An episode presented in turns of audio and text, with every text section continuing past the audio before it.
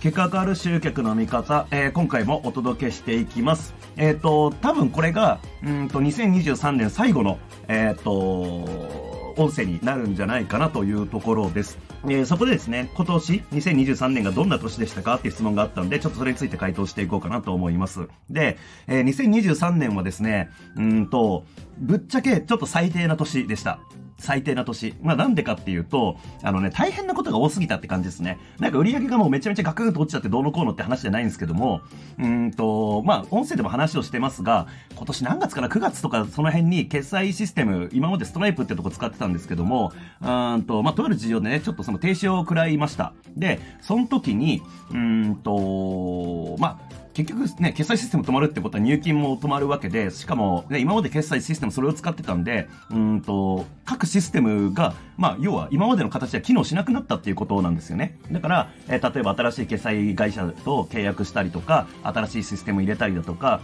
で過去のやつを修繕したりとかね、えー、そんな感じが必要だったんで、もうめちゃめちゃ大変でしたね。うん。で、えー、その後ですね、えー、一応そのストライプのアカウントをログインして、ちょっと、うんと、要は継続課金とかも全部受け取ってたのがストライプだったんで、えー、まあ、要はそれ止まったら当然ですけど、えー、サブスク収入だったりとか、分割払いの部分だったりとかっていうのが受け取れなくなるわけですよね。で、まあ、一応分割払いだった人たちには、あの、残りの金額を計算して、えー、それぞれに個別でメールを送って、えー、残りいくらで決済止まっちゃったんで、こちらからお願いしますみたいなやつをやりました。が、えー、まあ、当然ですけど、払わないやついるんですよね。もうなんなんて感じですけど、うん、まあ、ほんとね、えー、ぶっちゃけ名前調べたら、うんと、その人もビジネスコンサルやってますみたいな人だったりとかいるんですよ。大丈夫かって感じですよね。金払わねえやつがビジネスコンサルやって人からお金もらってんかいって思って、うーん、まあね、これ、まあみんなにね、晒して、この人の商品買わない方がいいよとかね、こういう人だからね、気をつけてねって言いたい気持ちはありましたけど、まあもちろん言わないけどね。えー、まあそういうことがあって、えー、結果、うんと、まあ、やっぱり全額は回収できないわけですよ。で、当然サブスクに関しても、えー、それまでは継続してくれてたけども、えー、決済システムが止まったことによって、そこでじゃあ継続しないで、えー、ここでやめますみたいな人も現れたというところもあって、え、その部分がすごい大変でしたね。うん、結果的に、その、アカウントを覗いてみたら、え、未処理のインボイスっていうのが、まあ、今後本当は走るはずだった、えっ、と、決済、が、まあ、走んなかった部分、回収できなかった部分が、えー、177万6970円ということで、で、これが単月の部分なんですよ。で、継続課金とか分割って、まあ、その後も続くわけなんで、まあね、こう、低く見積もっても150万とか140万、130万ぐらいの毎月入るはずだったサブスク収入みたいなのが、その後も取れてないっていう部分があったりするんで、うん、まあ、それは結構痛かったなっていうところですよね。ただ、まあ、そういう部分では最低って感じなんですよね。まあ、こんなトラブルもうどうすんのって感じなんですけど、ただ、まあ、トラブルってまあ、お金少なかれ絶対あるし、まあ、あとは、まあ、ポジティブに捉えるんだったら、そのね、えー、アカウントが停止されるようなリスクがあるサービスっていうところから、